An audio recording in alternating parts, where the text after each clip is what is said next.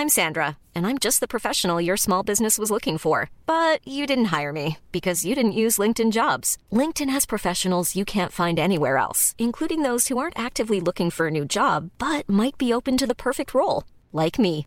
In a given month, over 70% of LinkedIn users don't visit other leading job sites. So if you're not looking on LinkedIn, you'll miss out on great candidates like Sandra. Start hiring professionals like a professional. Post your free job on linkedin.com/people today.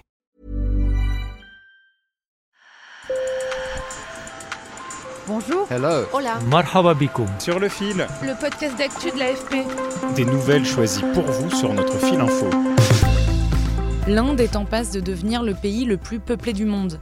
Avec une population de plus d'1,4 milliard, le pays comptera d'ici quelques mois plus d'habitants que la Chine. Pour freiner cette croissance, l'Inde encourage depuis plusieurs années la stérilisation.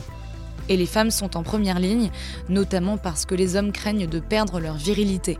Une pratique parfois dangereuse, faute de moyens, qui est contestée par certaines ONG. Sur le fil. Kajal a 25 ans.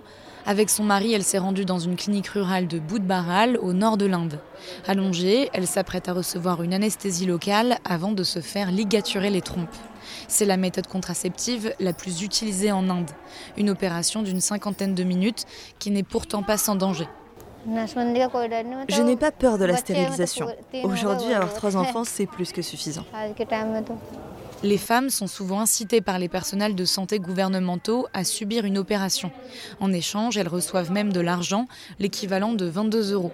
Une autre option pour Kajal et son mari Deepak Kumar aurait été la vasectomie, une opération d'une dizaine de minutes qui consiste à couper le canal par lequel passent les spermatozoïdes. Mais il en avait peur. Je pensais que ça m'aurait rendu faible. L'Inde a été le premier pays à adopter la planification familiale comme politique officielle en 1952. Mais à la suite d'une campagne de stérilisation des hommes dans les années 70, qui a entraîné des abus, l'accent a finalement été mis sur les femmes.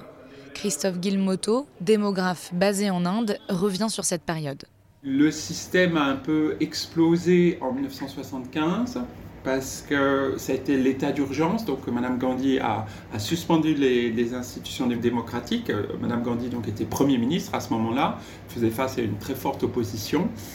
Et elle a poussé vers un programme beaucoup plus agressif de euh, stérilisation, notamment masculine, et une stérilisation qui devenait un petit peu forcée euh, pour une certaine catégorie de gens. Ça pouvait être des fonctionnaires à qui on réclamait des certificats de stérilisation, ou alors, euh, il y a le cas particulier des gens qui habitaient les bidonvilles euh, et qui pouvaient être chassés de bidonvilles, mais qui pouvaient être relogés s'ils procédaient à une stérilisation quasiment immédiate. Alors ça, ça a donné une très très mauvaise réputation à la stérilisation masculine. En plus, bien sûr, il y avait des, rumeurs qui circulaient selon laquelle la vasectomie euh, attaquait donc directement la virilité. Et cette idée est encore largement partagée en Inde. Mes collègues sur place ont posé la question à des habitants du village où Kajal s'est fait stériliser. Après la stérilisation, les hommes perdent leur énergie. Les femmes restent souvent à la maison et une grande partie du travail est traditionnellement effectuée par les hommes. Rien ne se ferait sans les hommes.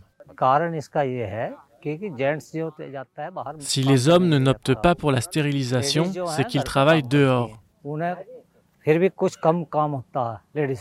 Alors que les femmes travaillent à la maison et ont moins de travail. Après la stérilisation, les femmes peuvent encore travailler, mais pas les hommes, car ils deviennent faibles. Ainsi, d'avril 2022 à mars de cette année, plus de 180 femmes et seulement 6 hommes ont été stérilisés dans ce centre de Boudbaral. Des chiffres qui correspondent à la situation dans le pays. Car en Inde, 38% des femmes mariées en âge de procréer sont stérilisées contre 0,3% des hommes. En cause, la société patriarcale, selon Puna Mutreja, membre de l'ONG Population Foundation of India.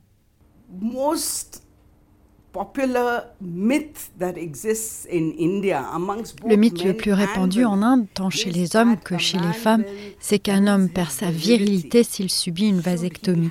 Il s'agit d'un mythe sans fondement scientifique, mais c'est une croyance, et pour les gens, cette croyance correspond à la réalité. Les centres de stérilisation sont nombreux en Inde et en particulier dans les zones rurales où vivent les deux tiers de la population et où les actes de chirurgie peuvent être bâclés.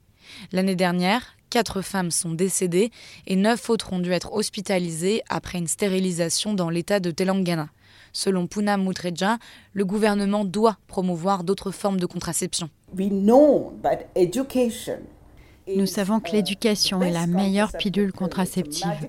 C'est une pilule magique qui réduit automatiquement le nombre d'enfants. Investir dans la santé et l'éducation aurait pu permettre de réduire le coût économique pour la famille, mais aussi pour le pays. En Inde, la part des jeunes de 20 à 29 ans, soit celle qui est susceptible d'avoir des enfants, est élevée. Ils sont plus de 17%, contre 11 en France. Il faudra donc attendre les années 2060 que la population indienne plafonne à 1,7 milliard avant de l'avoir baissée. Sur le fil revient demain.